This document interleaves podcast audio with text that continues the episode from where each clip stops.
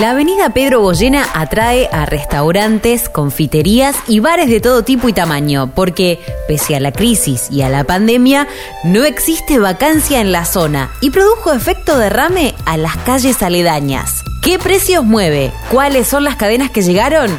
Y lo harán en breve. Soy Caro Yaruzzi y esto es Economía al Día, el podcast del Cronista, el medio líder en economía, finanzas y negocios de la Argentina. Seguinos en nuestro canal de Spotify y escuchanos todas las mañanas.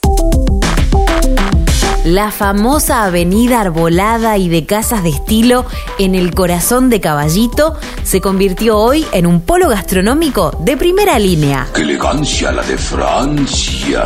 La periodista Belén Fernández de la sección negocios habló con los inmobiliarios de la zona que contaron que hoy la oferta no llega a abastecer la demanda. En los últimos seis años empezaron a instalarse algunos restaurantes, pero recién, hace dos, que empezaron a llegar las marcas. De hecho, está próximo a abrir un local gastronómico Donato de Santis. Explica Agustín Walger, de Lepore Propiedades. Este es un país realmente donde todavía se siente sentido de América, de poder hacer un montón de cosas. ¿Por qué, a pesar del contexto, la demanda nunca cesó? La realidad es que se trata de una arteria arbolada con gran presencia de verde, en donde los locales, ya antes del COVID, utilizaban las veredas para poner allí sus mesas. La avenida Pedro Goyena se caracterizaba por sus casas de estilo Tudor. Muchas fueron demolidas para construir allí grandes y lujosas torres de edificios. Pero hoy se busca preservar a las que todavía están en pie y allí se instalan locales gastronómicos.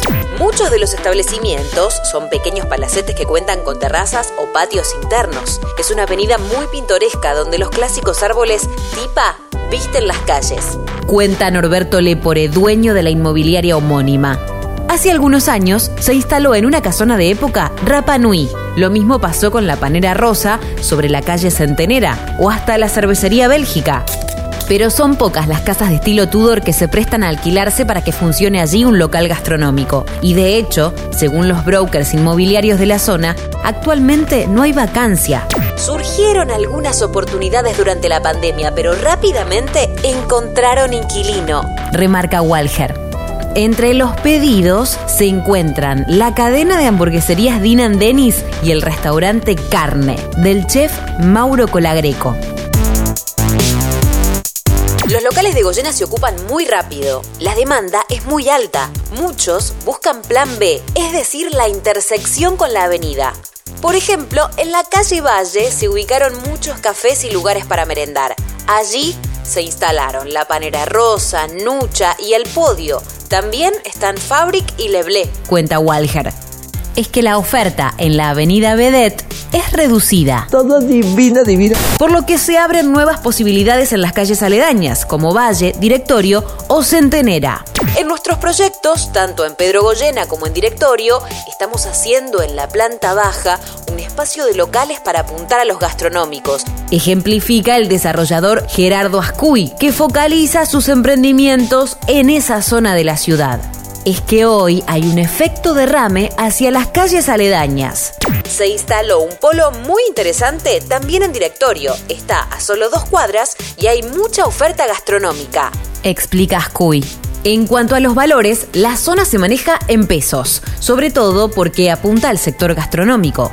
Por ejemplo, desde Lepore aseguran que un local en esquina sobre Pedro Goyena de 200 metros cuadrados se alquila hoy en 350 mil pesos aproximadamente. Un local de 50 metros cuadrados ronda los 100 mil pesos. Ahora, el mismo local de 200 metros cuadrados, pero sobre las avenidas Directorio o Juan Bautista Alberdi, ronda entre los 250 y 270 mil, siempre con valores en pesos.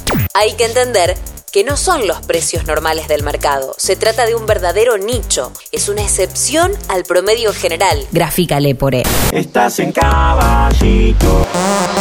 Esto fue Economía al Día, el podcast del cronista. Seguinos en nuestro canal de Spotify y escuchanos todas las mañanas. Y si te gustó, podés recomendarlo.